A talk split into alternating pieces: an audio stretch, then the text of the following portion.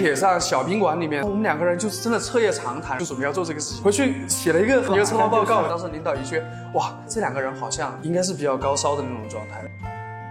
所有编辑就这个坑你是必须要掉进去的，而且你是好多坑儿，不管是你在国有的还是民营的公司里面，你这种坑有可能不是别人故意设给你的，而就是这个职业它好像就是前面等着你的那种感觉。现在有些书可能卖的比较好，我依然觉得这种危机感是时刻存在的，因为你很难保证说我们的下一个五年或者怎么样会发生一些什么样的事情啊，很有可能你下一步你就不可能卖那么好了，有可能读者他不再读书了。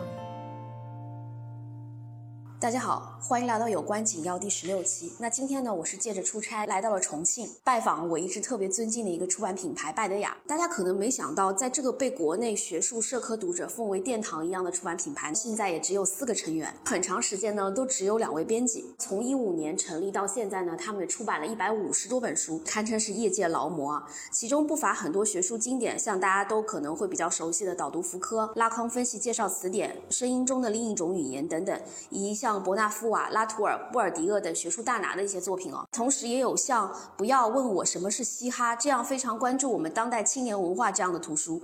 那前段时间呢，两位初创的编辑邹荣老师和任旭军老师也一起获得了单向间文学奖的年度编辑。今天呢，来到拜德亚，也就想和两位老师来聊一聊，聊聊这些年做编辑的一些经验、经历以及感想等等。那两位老师先跟大家打个招呼吧。有关紧要的听众朋友们，大家下午好。呃，我是拜德雅图书工作室的编辑邹荣。有关紧要的听众朋友们，大家下午好，我是拜德雅图书工作室编辑任旭军。谢谢两位老师，两位老师做自我介绍都非常的严谨啊。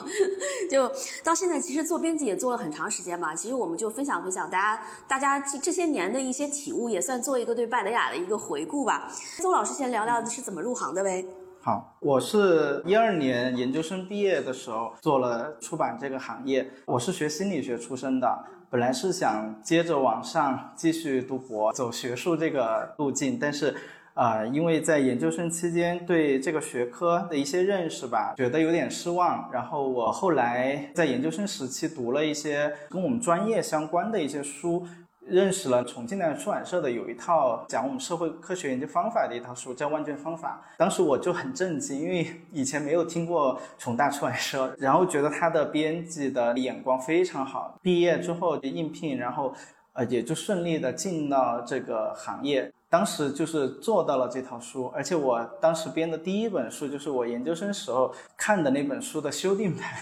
对，就是很巧，当时就做的很得心应手，因为我自己的阅读兴趣，对批判理论接触到的这个法兰克福学派呀，还有一些就是鲍德里亚后现代这些思想。然后我做出版之后，其实也就想着在我专业这个方向上开拓一些人文理论这一块的作品，就从做导读开始起步了。我大概是这样一个情况。嗯嗯，任老师也分享一下吧，就是为什么会忽然走上了这条学术出版的道路呢？其实我的路径跟他是很相似的，啊，因为我本来在西南大学念比较文学，因缘巧合，然后去到台湾那边访学，在那边开始接触到他们那会儿在做的小出版的这样一些事情。然后刚好又在那个时候，我对我自己做研究这一块儿其实失去了信心，因为我自己本来还是非常热爱阅读，因为书在我来看是很重要的一个载体。那我想到，那可能可以去做书吧。一五年回来的时候，因为当时邀请一个朋友到我们研究所里面做讲座。刚好周荣也是被那个朋友带过来，就一起聊到，然后周荣就那会儿就开始做我们现在的导读系列，缺一个人，问我有没有兴趣去那边实习。哎，我当时就觉得这是一个挺好的可能性，也是因为当时所做的导读这个系列跟我自己研究或者是阅读兴趣方面也挺契合的，包括像鲍特里亚、像福柯、像德里达，然后是我当时的论文或者是我的研究都会用到的一些东西，大概也就是这样一个路径。嗯，两位老师都是拜德雅的初创人员，这可以算是拜德雅当时的一个起步。那想问问两位老师，就是因为是从学术说转到出版这样的，因为真的自己个人特别热爱这个学术书，在做新人编辑的时候，有没有遇到过图书类型选择上的一些迷茫啊、一些困惑等等？那我们邹老师先分享一下吧。我其实目标比较明确，我就是想做那套万卷方法，当时说那套书，就是从一套书开始自己的编辑生涯。因为哎，对那套书，我当时入职的时候，他们已经做了十年了，大概有一百五十本书左右。进去之后带我那个老师，他是学经济学的，他也是因为这套书的原因才去做的编辑，所以当时我就跟他两个合作非常好，因为我确实很明确要去走学术这个路，然后现在做学术出版，我之前看的书也是这个方向，所以后来部门领导嘛，他当时在我去了第一年的年终的时候，他就鼓励我多去开拓一些新的选题，这个选题不一定在研究方法这个范围内。他说：“你自己的阅读兴趣啊之类的，我们都可以拿来讨论。”我当时就是想起我们本科时期嘛，我们有个老师说，像我们这种，如果你不做研究，你单纯是做一个阅读的兴趣，有些时候有些中译本，比如说像理论这些书，你可能觉得很难读，你是不是可以做一些二手的所谓的地图书？所以当时我去。网上找这些东西的时候，就找到好多专门面向学生的介绍西方人文思想的一些课程的著作入门呐，思想家的入门啊，还有他的一些关键词的入门。呃，我现在回想起来哈，没有太多困惑，因为那会儿就是属于一个非常亢奋的状态，因为你到了出版社那个环境，又有领导支持你做，旁边又有带你的那个老师，他也是一个学术咖。当时那种环境，我们整个部门的那种小环境也比较好，就是那种学习型的，给我创。设了很大的一个空间，所以我进去之后也没有做那种很多合作书，很多都是我们部门领导帮我挡了，就是觉得新人要给他机会，要去做他自己喜欢的东西，所以我当时算比较幸运的。谢谢邹老师分享，就这个分享让我觉得特别感慨，就觉得一个新人编辑好像一下子进入一个特别新鲜的世界，一下子被很多新鲜的事物所淹没，就充满着激情能量。那我很好奇，就是任老师应该之前好像也写诗啊或者什么，应该是比较偏文艺向的，为什么会一头扎进学术出版的一个海洋呢？我觉得这是有两方面，就是文学的那一方面，属于我个人比较私人化的那一方面，那是我的兴趣和爱好。嗯，那一方面它是我情感的一个出口，嗯，但同时因为我说过嘛，我们做研究做学术，它也需要这方面的理论。当然，同样这方面理论给了我很多不同的视角来看我们现在所面临这些问题。我会觉得在这种情况下，它两方面是一个互补的。一方面是就是我个人深藏在我内心的那些东西，另外一方面是我要如何来面对我所在的这个社会。我觉得这是两个互补的。同样，刚刚郑龙讲的那个很亢奋的那个状态，其实。我觉得一开始到现在为止吧，然后一直都是这样。对，他保持的很好。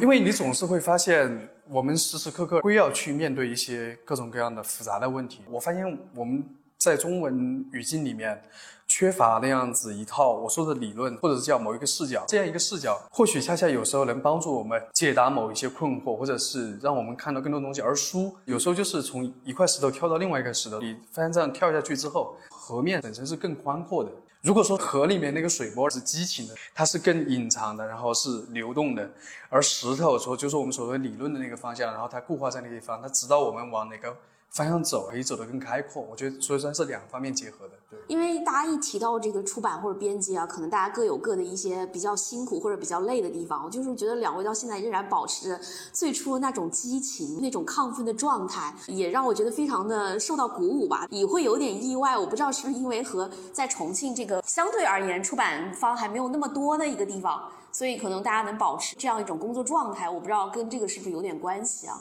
还是说，最初可能大家就建立了一个比较好的一种工作状态。我觉得两方面都有吧，因为就是从我个人角度，这里是我家乡嘛，至少生存压力小很多，所以你才能够放手去做更多的事情。还有一个确实就是我说我们能走到今天，确实也很感谢旭君。就是一五年的时候，我们共同认识的一个朋友，他当时来重庆，他第一次来，我我就是很自然就见他，因为当时我已经开始在做拜德雅人文丛书系列了，但是当时没有想到说把拜德雅单拎出来做一个品牌，但是他来。来了之后就把新的可能性加入进来了，就是最大的一个可能性就是他把拜德雅人文丛书中间加了一个点，这样的话就把拜德雅这个品牌就可以脱离出这套书了，那么拜德雅就成为一个基础了。所以我就是说，可能跟人还有我所在的这个环境也有很大关系。是是是，就是可能大家遇到的呃工作的那个环境也好，上面的领导是不是支持你啊？然后遇到什么样的合作伙伴，我觉得这些东西都会决定很多的事情吧。所以我也是挺感慨的。下面想请两位老师，就是说，哎，也做过这么多书了，我们就回忆一下，哎，有哪本书让你觉得印象特别深刻呢？要不先请邹老师分享一下。我想到的是我们二一年。六月份出的那个拉康精神分析词典，呃，比较有意思的就是，因为它是一个很专业的一个书，而且拉康又比较难读。从十点钟开始发布，我就记得我手机的那个声音，就是那个订接订单的那个声音，就一直在响。然后直到我们去了印厂，那个书就已经在我们微店。销售了八百多册了，哇，这个太厉害了，我觉得。好，然后，然后，然后他们电话就来了，出版社的电话就来了，就是说他们想加印，现在在纠结加五百还是一千，来问我们的意见。然后我们说，那你肯定加一千啊，因为你一千马上就要卖完了。后来他们讨论到第二天中午的时候，才勉强说。呃，再加一千，但是那个时候我们微店都已经过一千五了，这个事儿就跟他们扯了很久很久。呃，我记得就是在两个月之内吧，他们就以每次一千的这种量就印到印到四千册，然后这本书在呃四五个月就二印了。这个书今年四印了。然后差不多一万多册了，已经。其实理论书，包括我们做这么多年，其实怎么讲，就是学术这一块，我们确实有很清晰的读者的一个肖像吧。在我看来，拉康就是人脉，因为确实有这个群体，我们找到了他，不是像很多不了解的觉得啊，这种书又难读，然后全是数学公式符号，你你肯定卖不出去啊。这，就是我觉得这个书还挺挺那个的。嗯，我觉得邹老师分享我很感慨，就是我们怎么去帮这些书找到它的读者。就拜德雅这么多年，我们觉得一直就是集合了这样一批特别特别喜欢学术，在这块领域非常固定的一些读者群，成为了你们的忠实的读者、忠实的粉丝。这种发展就是一个特别良性的一个路径。那要不任老师也分享一个？就是我在很多场合都讲过，也在问我什么是嘻哈这本书。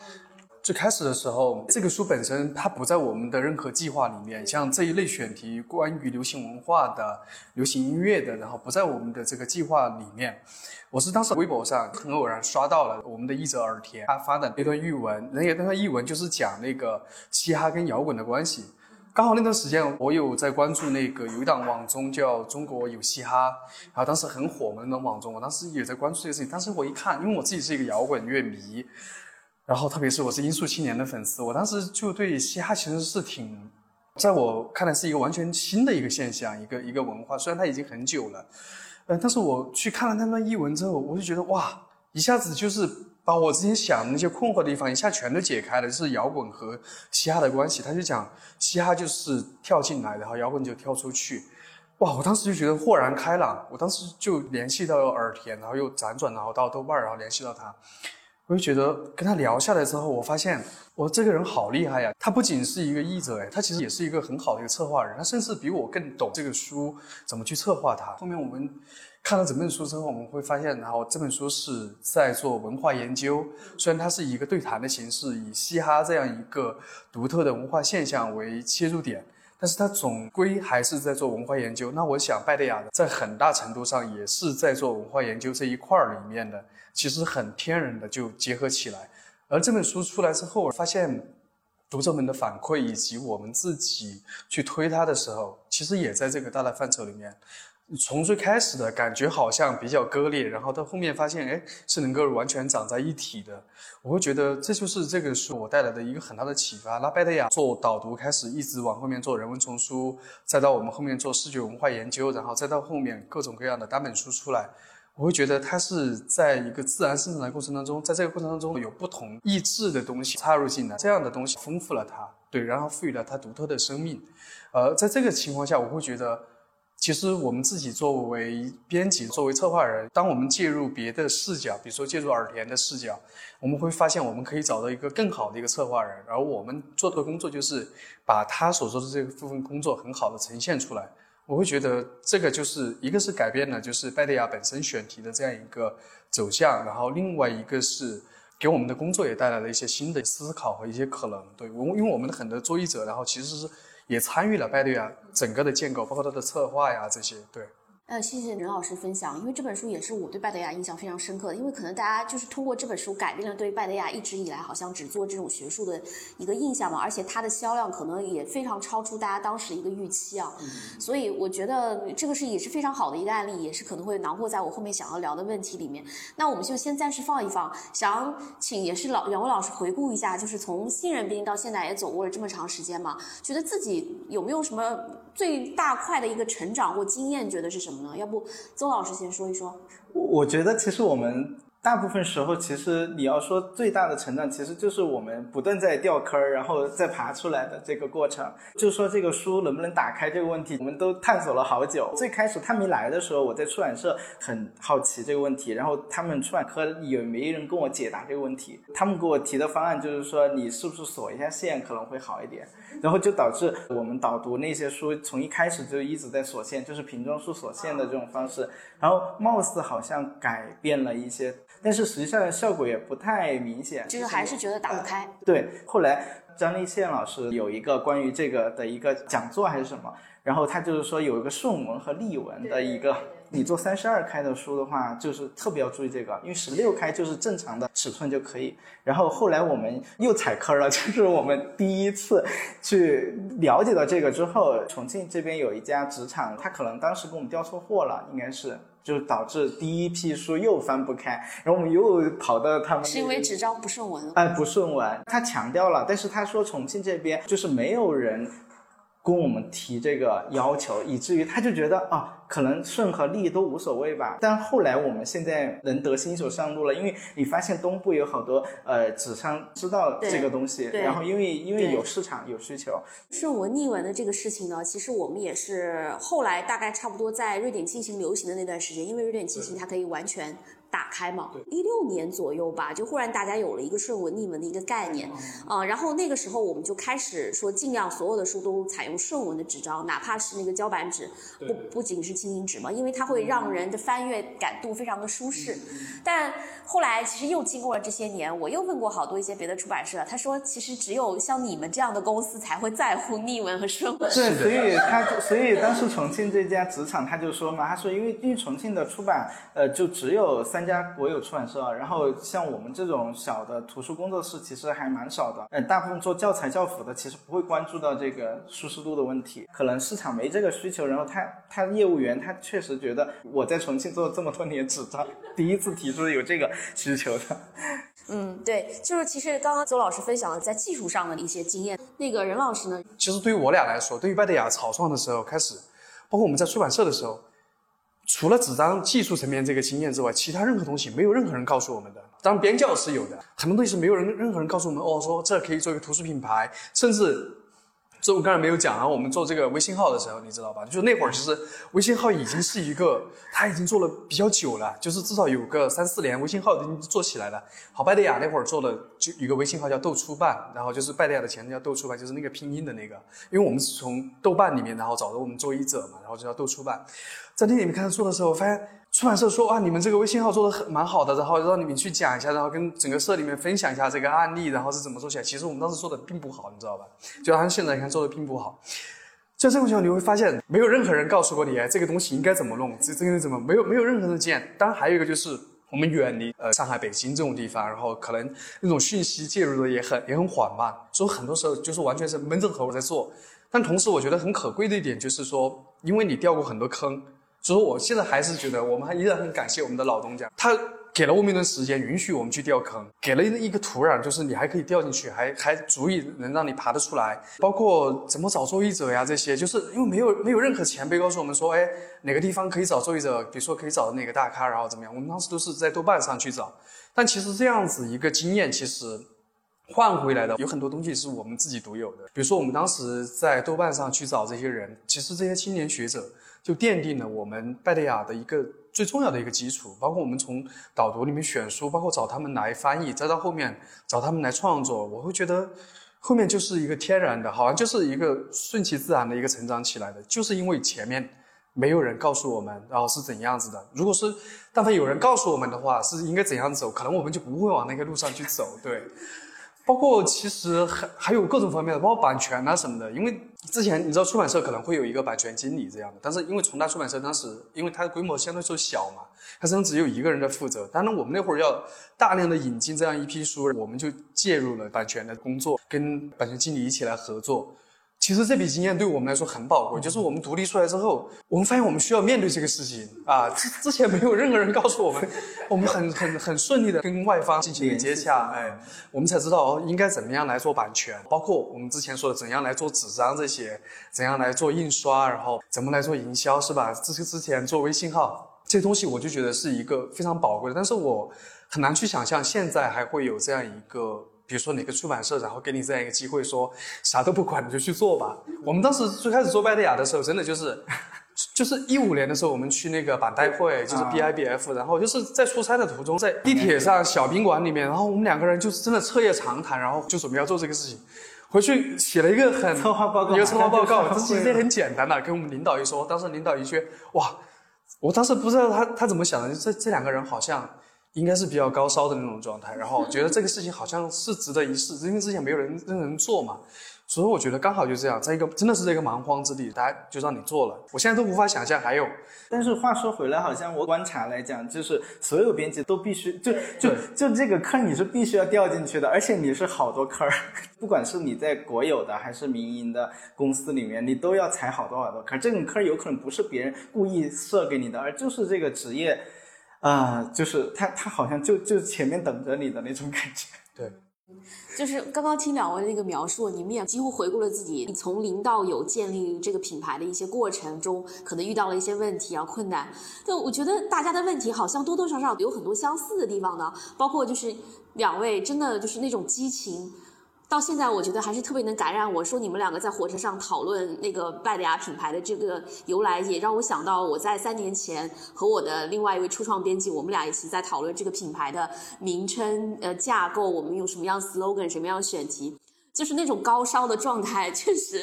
让我觉得回忆的时候，就是一段激情燃烧的岁月吧。包括我觉得两位到现在仍然保持这份激情，这样的一种亢奋的状态，我觉得对做书这件事来讲，觉得真的非常的难能可贵啊。嗯，那么我们刚才也回顾了，就是刚才两位老师踩过的一些坑，一些珍贵的、宝贵的这样一个经验哦。那我们就聊聊今年嘛，其实也拿到南向街文学奖年度编辑，也算是对我们这么多年来工作成果的一种嘉奖吧。我觉得特别难得。所以想请两位老师聊聊看，哎，你们拿到这个奖的感受是什么？我我从业十几年了，不管这个品牌现在是个什么样的阶段嘛，然后我觉得是对我前面十年的一个肯定和总结。从我们品牌的角度来讲，也确实很很需要这样一个奖，让更多的人知道我们。但是我我感觉我们俩走到一起，就是三观还是很一致的。从从我们这个职业来讲哈，就是我们是一个消失的中介的，因为其实我们是做译者和读者之间嫁接起来的一个桥梁，而这个就是我们应该在后台的，而不应该在前台。我想。他好像也是他当时在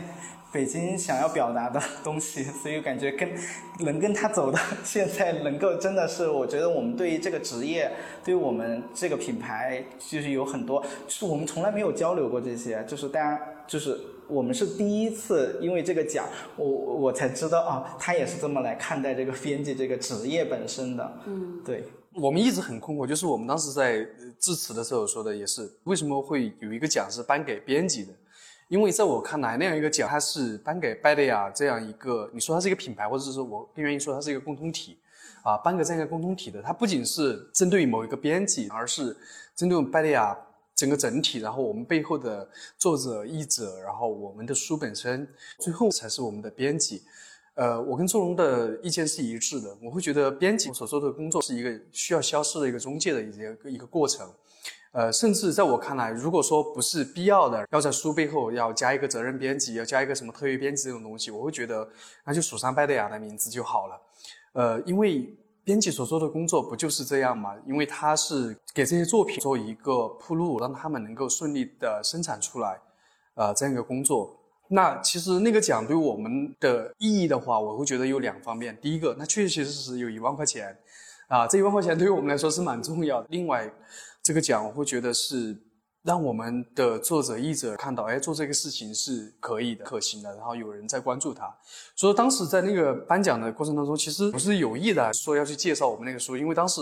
我忘掉了。然后他后面还会有一个年度新书啊，什么年度书的推荐那个。因为它是分成两趴嘛，第一趴然后有一部分书，后面还有一部分，我以为那一部分就过了，然后就会，我当时说我们有两本书是入围了的呀，为什么没有讲介绍一下？所以我当时实际上是主要是介绍了一下我们的书。突然想的就是，你如果就是把它比成孩子的话，你你作为父母，你肯定也觉得你孩子去领个领个奖或者什么，肯定父母最高兴，而不是讲啊这是我的孩子。他说的是因为这些书成就了我们。两位编辑，嗯，老师真的特别。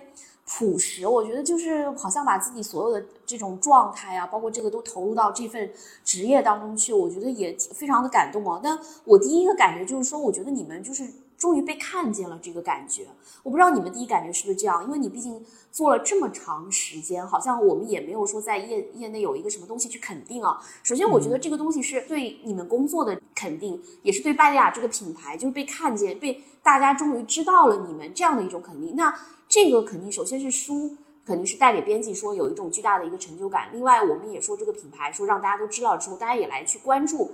我们拜的呀，以后出了什么样的书，关注两位编辑继续编辑策划的一些作品。我觉得这个是一个呃互相影响、互相奔赴的这样一个过程。所以我觉得有时候业内有些奖真的就还是挺重要的，真的挺重要的。所以我也是特别开心，说我们的拜德亚这样一个品牌，说哎，终于被大家看见了。我觉得。特别感动，也特别感慨吧。嗯，刚刚讲的就是自己被肯定，包括我们品牌能够被大家更多的人知道，至少是在学术圈以外嘛。因为我感觉我们在至少学术圈还是很有 很有知名度的。对，嗯，好，那个其实也是拜德家找准了这条做学术的这样一条道路嘛，就是说让大家在非常感受到你你们出版的一个风格，所以也是想聊聊，因为两位老师应该也是很多学术书的一个读者嘛，肯定也知道像比如三联啊、商务啊。中华书局啊，包括专门出一些学术书的品牌，也想知道，就是你们在当初建立拜德雅的时候，你们选书的风格是怎样，跟这样的传统的学术出版社去区别开来，建立拜德雅自己的这样一个风格。我是想起之前写那个就策划报告了，会讲一个市场分析嘛，因为其实。他们的书在我们读书那会儿，做一个学术青年的话，你肯定是绕不开的。你当时读什么极权主义起源呐，或者是什么历史，那个卢卡奇的那些书，都是像商务啊、三联他们出的汉译名著或者是学术。我们当时做这一块，其实。没有去对标行业标杆他们了，就是我们当时的产品线，再加上我们自己阅读兴趣，可能是当代思想这一块。然后我想讲的就是说，我们在选书这一块，当时刚起步的时候，有一个客观的一个限制吧，就是说，因为我相当于不是人文理论出身的，只是一个阅读者，再加上当时出版社那边他们。本来也没有做过这类选题，所以其实我当时掌握的学术资源是很少的。不过就是感谢豆瓣，因为为什么我们最开始。那个公众号叫豆出版，就是因为我当时做的时候，我也是在困惑找译者，就是因为我觉得我们当时做导读书那种二手文献，本来就是写给学生的，有可能国内的一些教授啊、副教授级别，可能他不屑于来翻译这个，他可能也就是给他学生啊草草弄了。我我不想要那种结果，因为我感觉这种书其实蛮重要的，你就不能让它草草出来。因为我以前在读书的时候，我就在豆瓣什么鲍德里亚小组啊、齐泽克小组那种。所以我知道那里面可能有很多人能够来操刀这个事情，我就一个一个的，就是比如说当时我引进的那套书的某一本在豆瓣有页面，然后我就去找那种读过的，我就去跟他交流。然后就是写豆友去问他，其实当时问也不是说啊你能不能翻译这个，我就是跟他探讨，就是说我们引进二手文献给学生铺路的，就进阶的这种文献的必要性。我我记得我当时一三年在策划阶段吧，整个一年我基本上都是泡在豆瓣上跟他们豆友交流，就是。我我即便有了他的微信了，我还是每天早上很期待去看他的豆油给我回豆油，就是一二三。后来我就把这些只言片语集结成导读那套书的前言，就是我我相当于出版说明嘛。我们今天为什么需要导读书？我就把当时豆豆瓣 ID 叫什么，然后就给他写出来了，就是他们他们觉得这个东西的必要性。当时很多都是硕士生、博士生。到他们现在好多都已经副教授、政治教授了，就是你你感觉这种成长，就是他跟着我们就跟着他在成长的那种，所以我们一开始就是那种青年学术，就当时我们就是说豆瓣有一个学术出版机制，你知道吗？所以这就回到就是说，呃，我们当时在做书的同时，为什么会有这么多优质的资资源能够支撑我们的微信公众号？就是因为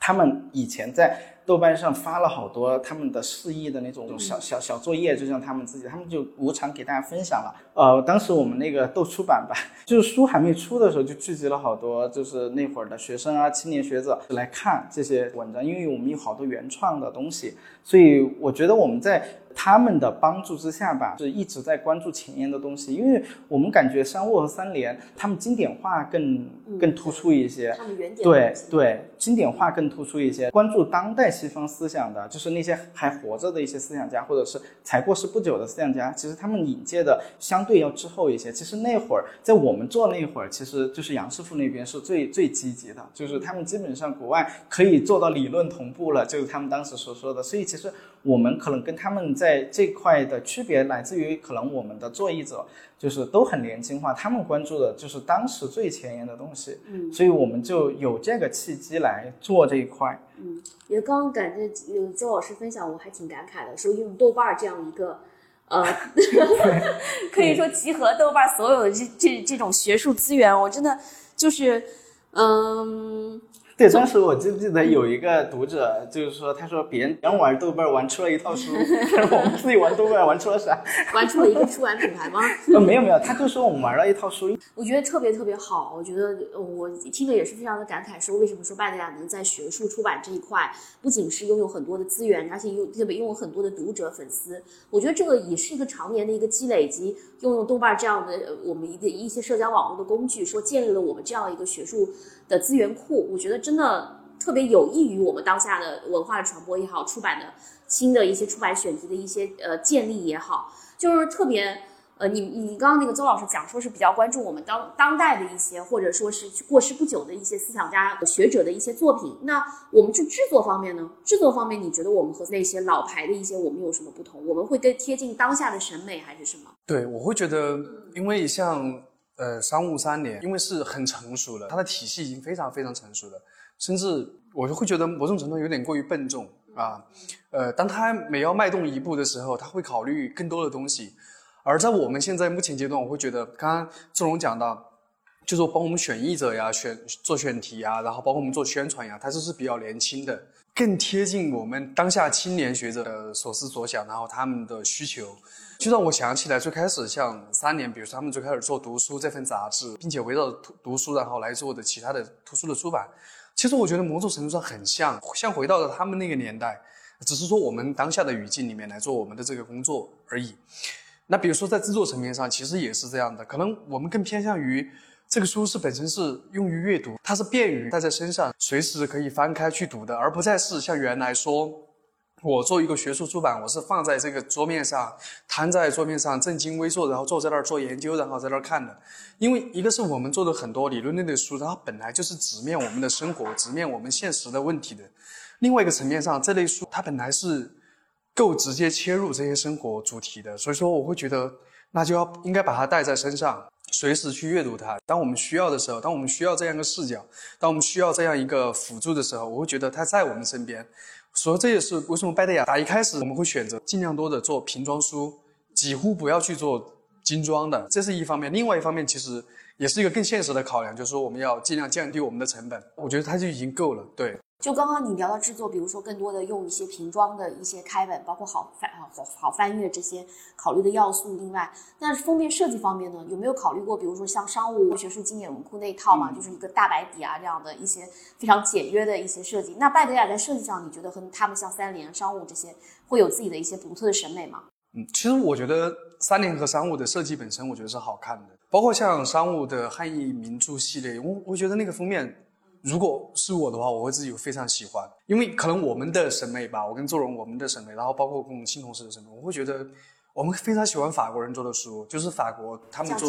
呃，像加里马，我觉得是啊，米略啊，对对对，我觉得他们就是一个底，然后加一个框线，然后当然他们的字体是很考究的了啊，所以我们其实也非常喜欢那样的封面，但是你知道，就是可能也是因为这样一个。这样大的中国的一个出版环境，一个潮流，到当下的这样一个潮流，它需要你去把封面呢稍微更丰富化，所以说有时候我们会折中。嗯，也非常感谢那个任老师的我们的一个分享，也是看出了说拜德雅不管是在开本的选择，包括精瓶装啊，以及设计方面，还是有很多自己的考量，包括我们要跟我们当下市场做一些就是结合。呃，跟更加贴近说我们年轻人的一种一种审美嘛。所以那就想问问两位老师，就是刚刚提到了说拜德雅在选书上一些自己独特的一些调性和风格。那其实其实我也关注拜德雅，像这些年出版了不少其他类型的书，比如我们一开始除了像那个人文类的一些作品之外，还有像视觉文化丛书，包括前两，包括刚刚提到的那个不要问我什么是嘻哈等。还有像最近比如有那个关注社交媒体文化，像推特机器这样的书，就能不能介绍一下说拜德雅这些产品线？呃，是大概一个变化的一个流程，包括我们是基于什么样一个考虑呢？要不周老师先分享一下。我先讲一下，就是我们现在最基础的就是学术这个产品线，这个产品线就有好几条线。从发展的历程来讲，我们最基石的就是导读，那个导读系列，其实当时我是规划了四五十种。那么在这个基础之上，就是就刚刚讲的，结识了好多青年的一些学者和译者，然后他们就开始给我们推荐一些原点的那种。东西有了第一套书，就是人文丛书，就是你会发现有一些作品，特别是现当代的作品，它的那种学科性不是那么的明显。这个领域，我们当时呃也是规划了好几十本，就是细菌来了之后，我们就开始。做各种延伸，就相当于把拜德雅作为一个品牌，可能两方面嘛。我现在总结起来，一个是横向的，横向的就是说，我们有把当时比较呃热门的，像艺术史啊、呃视觉文化这块，来从主题层面上来把它呃做成一套书。还有就是，比如说我们把人物拎出来，像做巴塔耶文集，然后也是在这个体系下去延伸的。然后这是横向的，纵向的这一块呢，我们会做一一些，就是我们做人文丛书这些作者提到的这些思想史上的一。些人物的一些传记啊，他的书信录啊，就是我们叫人文档案的系列。然后还有就是我们请国内的一些青年学者主编了一些，就是他们在一些杂志啊，或者是一些书刊上，可能这本书。可能某一篇重要的文献，把它习出来，以一个主题，就是我们的卡隆文虫。所以其实我们有基础，也有就开枝散叶了。然后我们后来就是在这个过程中就遇到一些学者，他们自己的原创作品，就是这种东西就可遇不可求的了。就是他们投稿过来，我们觉得可以的，我们就顺势而为，就是关于原创学术这一块，我们现在都出了三本了。然后，所以其实我们从现在的市场反馈来讲，实际上是可以去深挖的一个方向。因为刚开始做一三年的时候，我们有一个译者，他跟我说，他说其实我们是希望从就是我们引介这些西学开始，就是他所谓的欧洲时刻 （Europe moment），然后逐渐过渡到我们的中国时刻，就是我们的学者怎么样。介入这些的讨论，这这才是我们学术界也好，出版界也好，应该要去思考的问题。学术之外的一些东西，我们在出版社的时候也在尝试做这块，包括呃我们。做那个什么呃善变的色彩，就是颜色小史，就是很很漂亮的一个像画册一样非常精美的一个画。然后我们也在尝试做做一些漫画呀之类的。所以其实我们现在就逐渐就形成了学术的一个产品线，然后以及围绕着这个学术的这些理论啊，其实你会发现有很多社会议题，它能够用这些学术的理论去解释。但是其实这些学术理论可能有一些就是束之高阁，对于很多人来讲，他就敬而远之了。但是我们发现有很多的学者也好，或者是作家也好，他能够呃深入浅出的把一些学术理论和当下的一些热点结合在一起之后，把它产出出来。我觉得这个可能是对于我们除了做研究的人以外，哈，有那种知识需求的，他们需要的一些作品。所以需要的就是说，我们像呃推特机器这种书，就是反思我们的技术嘛。然后我我当时编的时候，我就说，可能这个书从我们的角度，可能就是我们的底线了，就是我们不可能比这个书还要通俗了，因为可能确实跟我们做书的调性有关系，觉得那种太过于通俗，我们自己也不喜欢，同时我们也把握不了自己不喜欢的书，你就很难去推它，因为你你不认同它，那你就你就很难。所以我们现在基本上就形成了两块，一个是我们最基础的学术这一块，还有就是我们想围绕学术这一块来。拓展的就主要是这两条。嗯嗯，那我刚刚那个也听周老师分享，就是一个比如像作者会给给你介绍新的一些书，作者带作者，然后书跟书。让让我充分意识到世界上的书原来都是关联在一起的，对，就是互文。对，然后再通过再通过学术出版这一块，牵扯出很多跟学术相关的一些话题和议题啊。就刚刚聊到你们讲到的研究社交媒体文化的推特机器这样的书，可能是你们会做的说最通俗的这一种这种类型。那以后还会考虑说这条线上其他的一些可能吗？当下关注一些社会议题或怎么样？因为刚刚周荣讲的这个过程啊，有一点就是，比如说去看我们的豆瓣小站，因为豆瓣小站现在已经荒废了嘛。如果大家去看我们的豆瓣小站，会发现那个框架是很明确的，就是刚刚周荣讲那个框架，那其实就是我们最早写的策划，对，麦迪亚的策划，就是就在那上面，就像是个 PPT 一样的。但其实那个过程，我觉得就是一个搭建一个屋子的过程。比如说我们的那个导读，它就是一个地基。比如说是一片荒蛮之地，然后就把这个地基铺好，这个导读就做了这些事情。比如说我们人工重塑，就像它的一个承重墙一样的，我们先把这个承重墙立起来，然后在这上面要去盖瓦呀，再去做檩条啊，再造梁啊什么的。然后完了之后，还要发现要做装饰。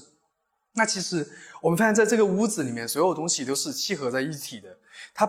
比如说我们最开始讲像。像推特机器这样的书，比如说像那个别再问我什么是嘻哈这样的书，它看起来好像离我们的那个地基已经有点远了。它是挂在墙上的，但是其实这个东西它还是围绕着就是这个房间本体的的运作来的。然后它是符合这个房间的这个主人，我们说这个主人就是我们的读者，然后它是符合我们这个主人走进来在这个房间里面所见所感的。那比如说。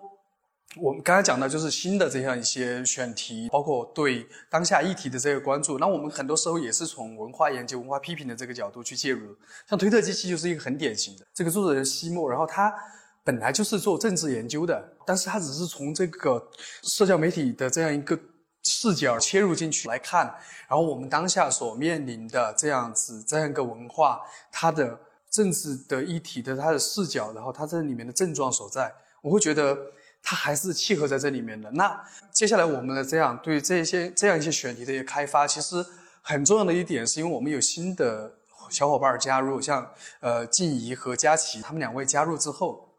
确实拓宽了我们很多很多的眼界和视角。比如说静怡嘛，然后他是做历历史研究的，其实我们很早以前也想做历史这一块儿啊。比如说像甲骨文呢，他们其实做历史做的蛮好的嘛，那是我们做不了的一些选题啊，那个不在我们的。考虑范围之内，但是我们知道历史这一块是蛮值得去做，但是我们一直没有这样一个人。我觉得恰好就是刚好他来了之后，我觉得我们就不妨尝试做一下吧。那比如说，我们可能也会去介入时下的一些很关切的议题，比如说女性主义的议题。我们自己可能了解不是很深切，确实也是因为我们是男性，然后没有那种切身的那种感受，或者是说没有就是那种打到心底的那样的感受。虽然我们知道那些问题存在，但不是很清晰。当静怡来了之后，可能。他会给我们提出来一些新的一些想法，然后我觉得这些想法是 OK 的，我们不妨来尝试一下。然后所以说，包括像佳琪进来之后，他会带来他的一些新的一些关注点，包括觉得是这样子的，因为人，然后因为我们的思路的拓宽，对。好，谢谢刚刚任老师的分享，因为也是因为有你加入之后，可能也有多了新的思路，所以说其实就是这样一步步靠我们更多的小伙伴、更多的编辑。一起来说把这个房子搭建出来的，所以刚刚也听两位老师的一些分享，我自己一个非常深刻的一个感受，我觉得学术出版，因为包括我自己以前是做文艺书，可能也会偏小众一些，但我觉得像学术出版就更加的难了，它可能是一个比文艺类分类更加小众的这么一群人，一些读者，所以我也可能我问的这个问题也是大家比较关心，或者我们这样的品牌一直都在探索的，就是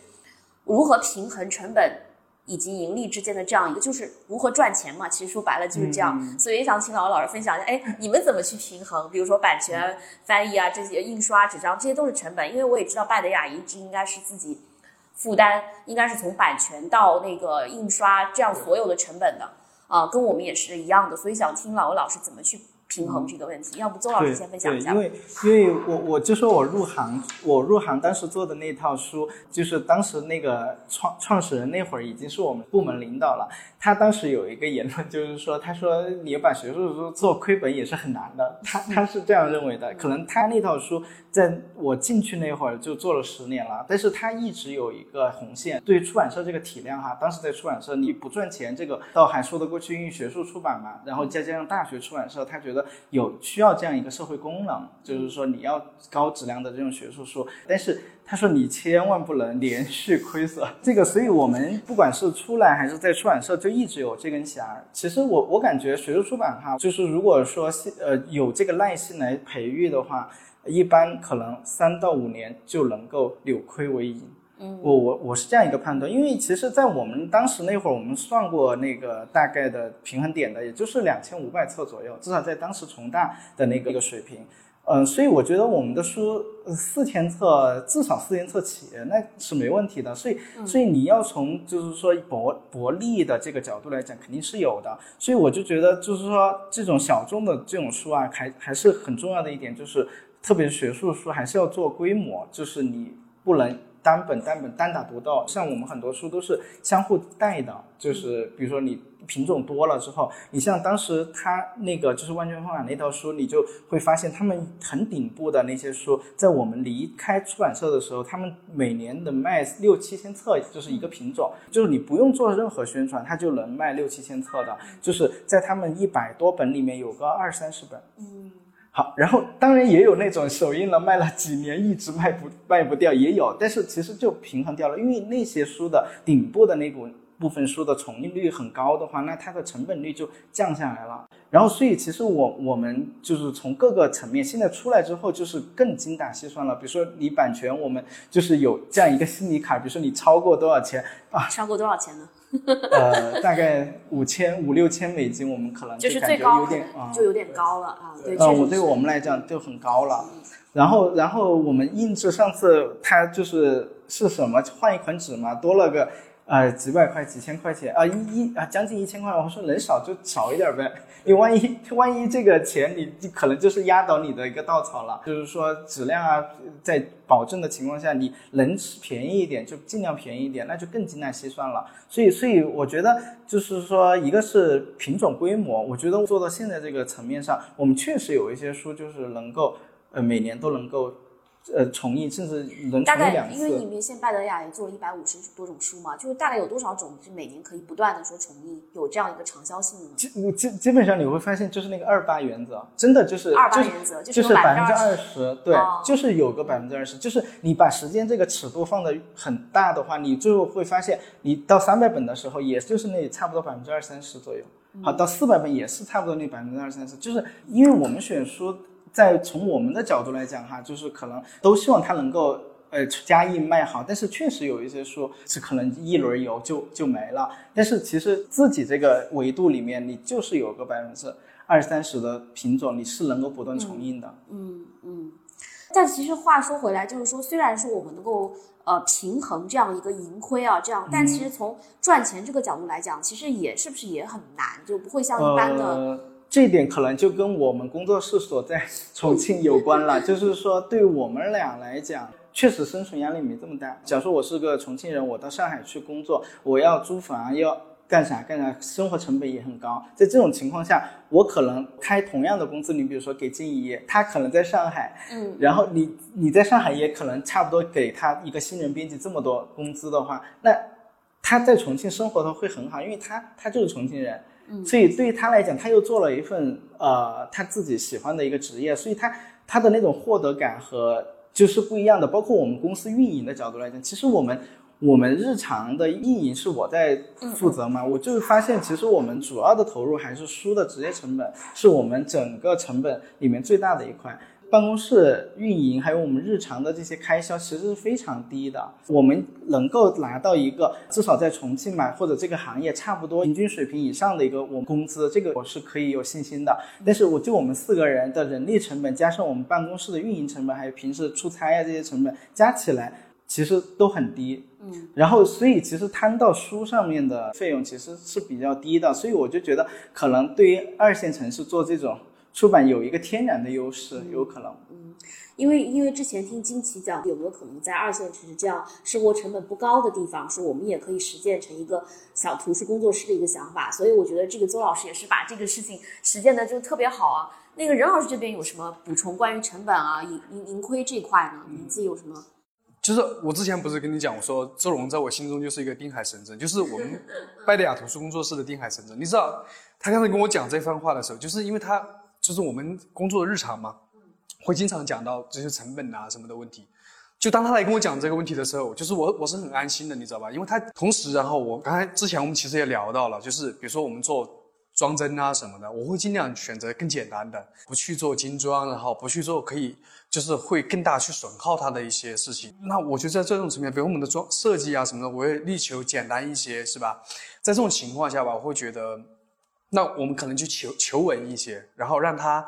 更稳、更缓步往前，就是让它能够活下来，能够把我们几个编辑，然后先养活他背后的这一家人，同时让我们的书持续的，然后往往前面做，然后能够给我们的作者和译者一个更有信心的，然后往前面走的这样一个过程。啊，我会觉得这是一个很很重要的。我就是开个玩笑，因为我们做书摊儿嘛，然后有时候会有一些就是分销的一些佣金，比如说我们之前有一本书，那个佣金，比如说我们卖一本大概四十多块钱，那那次好像就卖了。呃，四十多套帮别人，嗯，好，然后我们就有一相当于一千多的佣金嘛，我就说啊，够吃几顿火锅了。然后大一点的事儿就是够吃几顿火锅来衡量啊，这个是嗯，其实是值得做的。然后小一点就是啊够吃一碗牛肉面了，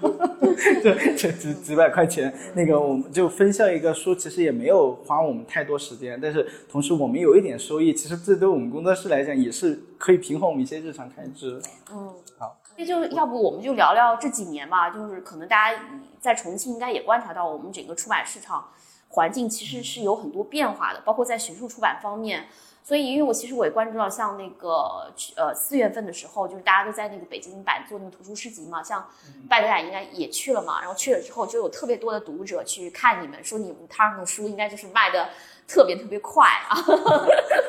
这个也是真正的网红，因为人家一进来就跑着问说拜德雅在哪里，所以就想了解一下，哎，包括看你们公号上平时就是。学术资源也非常的丰富嘛，然后你的后台关注应该也挺高的，所以像那个书摊计划，就是在我们行业内，我们也觉得做的非常的好啊。就是想请分享一下整个营销上的一些考量，包括变化吧，包括你去北京做做书诗集有什么样的感受等等。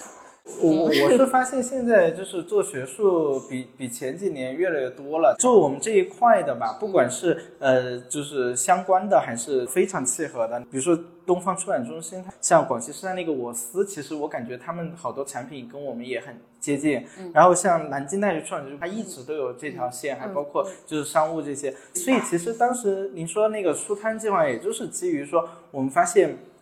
就跟我们做的这类书的这些。啊，品牌越来越多了，但其实这类书宣传方面，其实它的形式啊，各方面确实要比那种大众一点的书要少很多。所以我们就觉得书摊其实也就是帮大家搭一个平台，就是让更多的就是和我们品味相近的同类的这种书能够有一个展示的一个机会。然后同时呢，我们自己就是通过分销这个还能够有一点，就是有一点收入。这个这个对我们就是这种小成本的来讲，那那几千。几万块钱还是很重要的。我们当时想的初衷就是一个是这个，还有就是我们好多同类书，像林氏也做过那个呃 How to Read 的那个系列嘛，就做了几本。其实跟我们那导读就是实打实的同类书，所以他能买这一本。如果在我们微店收到你那本，其实你读个导读福柯和好如何阅读福柯，只会增加你的知识，不会减少你的知识的，是不是？所以你就是大家相互帮衬嘛。因为我们觉得你你这个市场本来就是说。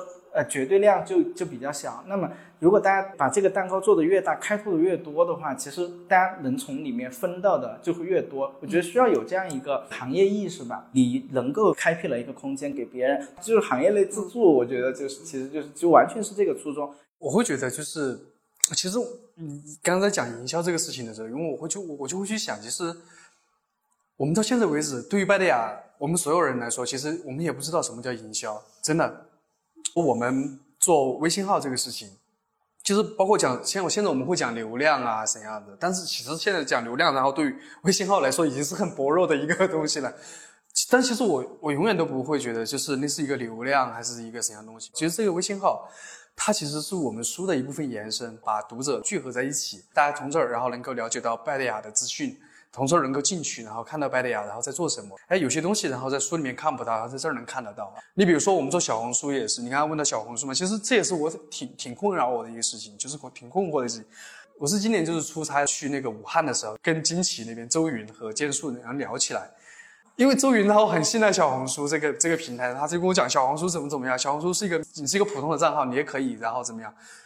然后他就跟我讲，然后他的书，然后在小红书因为有人去推了之后，然后怎么怎么样？我会觉得哦，原来好像还可以。我们做小红书其实也很简单，就是把平常看到的书里面的一些点页段落拍一拍然后就放进去，还是在用做书的那套思维在做这个营销。当然，我会会觉得他的问题也很大，就是他没有真正的去做营销这一块。刚刚那个任老师分享，就是说关于在做营销这块，其实一直对学术书来讲，它的营销资源其实是非常少的。但我觉还是心里还是觉得拜德雅在这块做的还是特别好。一个就是感觉麦迪亚的读者非常的集中，还有一个就是像刚刚提到那老师提到小红书这一块啊。其实我也是一开始，我们编辑包括我们自己也好，也对他怀有一些可能刻板印象嘛，觉得他就是一个类似于消费主义的这样一个网站啊，可能对他有一些不太好的一些东西评价。但后来我们其实我们自己还是发现说，在这个平台上，他就刚像刚刚你讲的，他他对新人是特别友好。我自己的一个感受就是，小红书的粉丝也好，那些读者读者也好，他特别需要这种真诚的交流和分享。就刚刚任老师讲说，你们谈不上什么营销，但我觉得。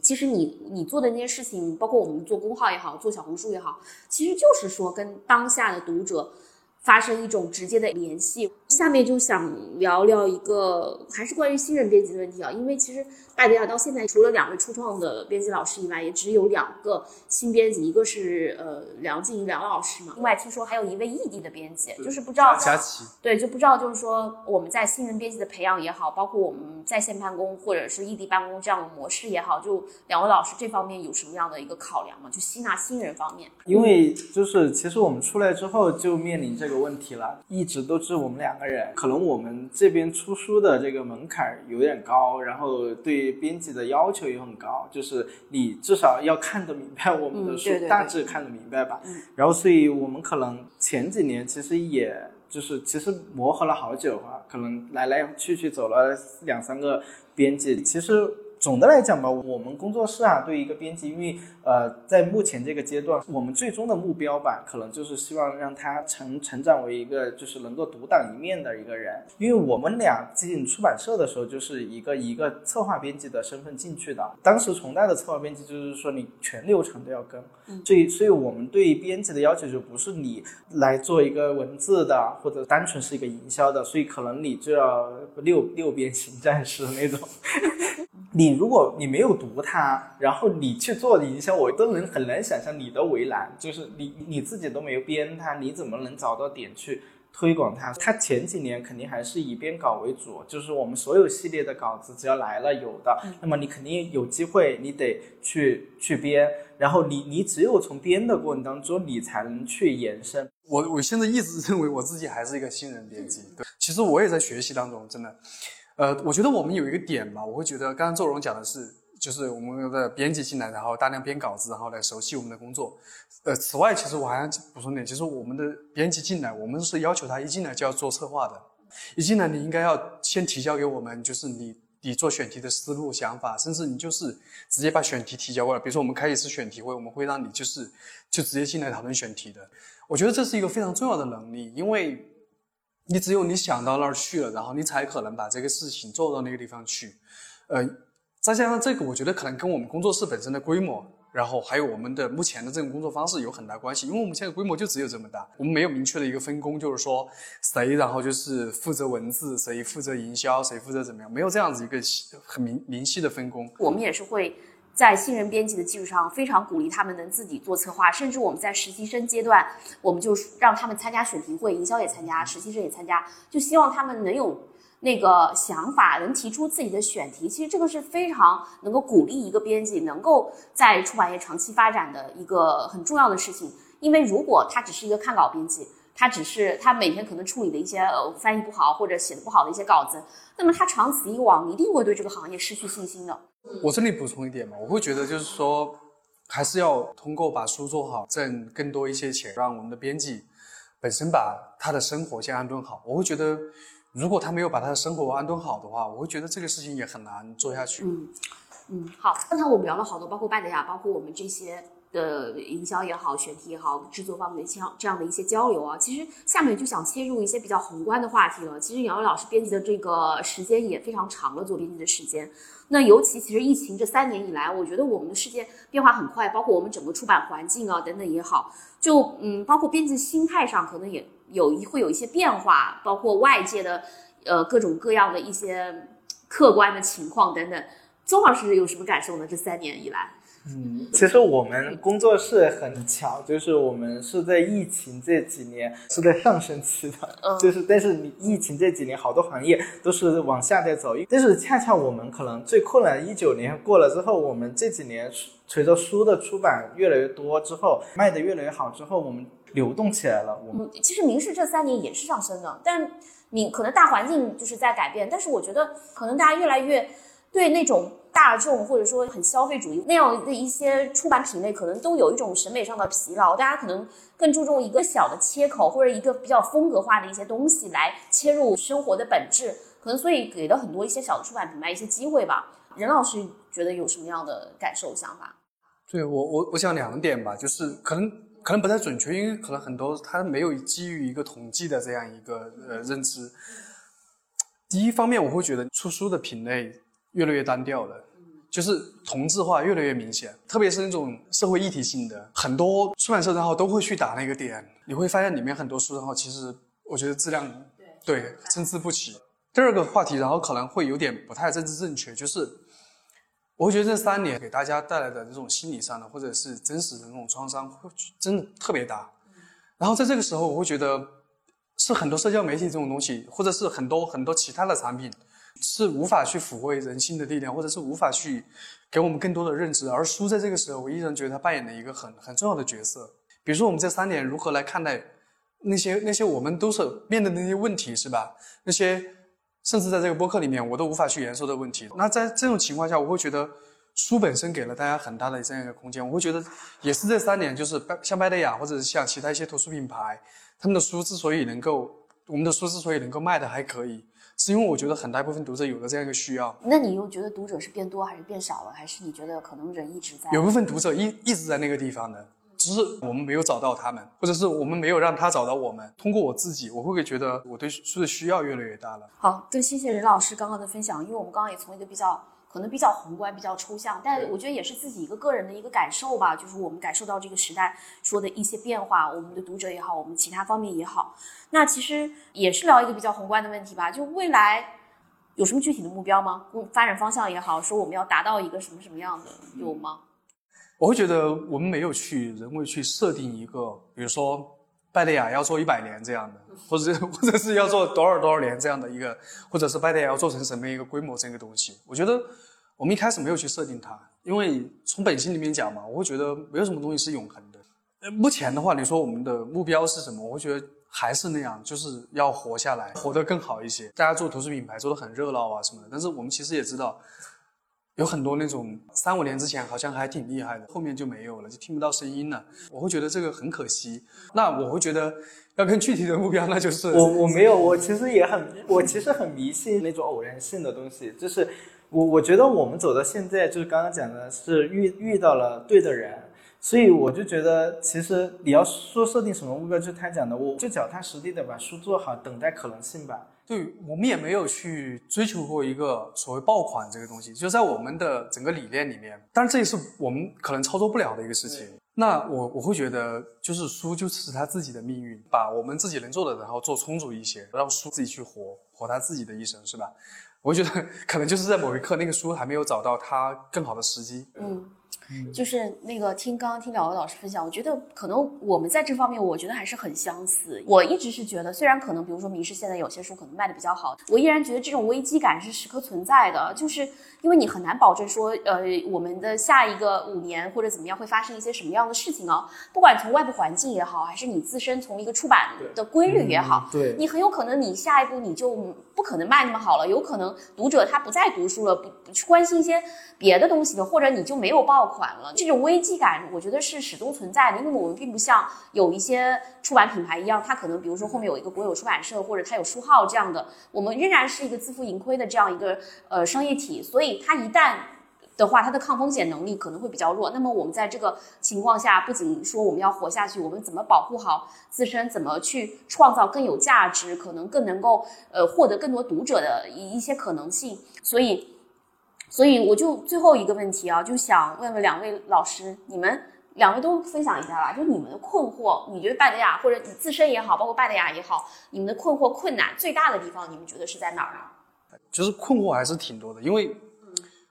很多困惑其实上是具体的事情上面。对，因为我我就觉得这个行业始终处在一个不确定性当中。这种不确定，就是我我之前跟他举了一个例子，就是说，我说如果哪一天真的是没办法做了，我说你如果你到时候账上有一百万和你账上有五百万，你你你更倾向于哪一个？就是说现在时不我待，真的就是你在这种不确定下，我们就遇到那种书，我相信陈老师也遇到，就是那种本来可能去年能出的，结果拖到今年，结果就今年因为那家出的出版社出发生啥事儿了，然后他又。卡你几个月，就是你，你知道吗？就是你，你有些东西赶紧做，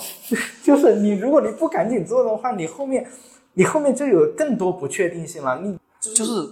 是在我们工作室的这个基因里面就刻着的，因为我们最开始。一开始我们没有想过要创业，你知道吧？就是没有，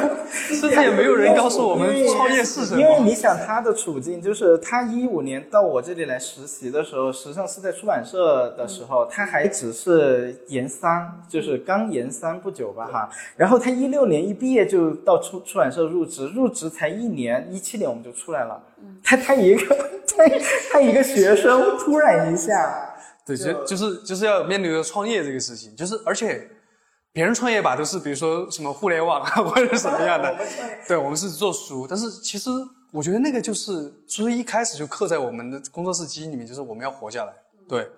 真的就是一开始比如说面临的资金呐，然后包括我就说从实际操作层面，很多东西我们不知道，就是真的是不知道啊，包括。财务啊什么的，包括什么印印刷呀，我们刚才之前讲到种种问题，是真的不知道。这种不知道的情况下，扑腾，然后你相当于你就是有一天你在船上吊着，你在那个船已经开到大海中间了，你突然有人那个船翻了，你掉到海里面去了。这个时候你除了扑腾没有别的方式。那在扑腾的时候，那力求把这个水花扑腾的好看感觉感觉我们找就是目前就是找到一块船板。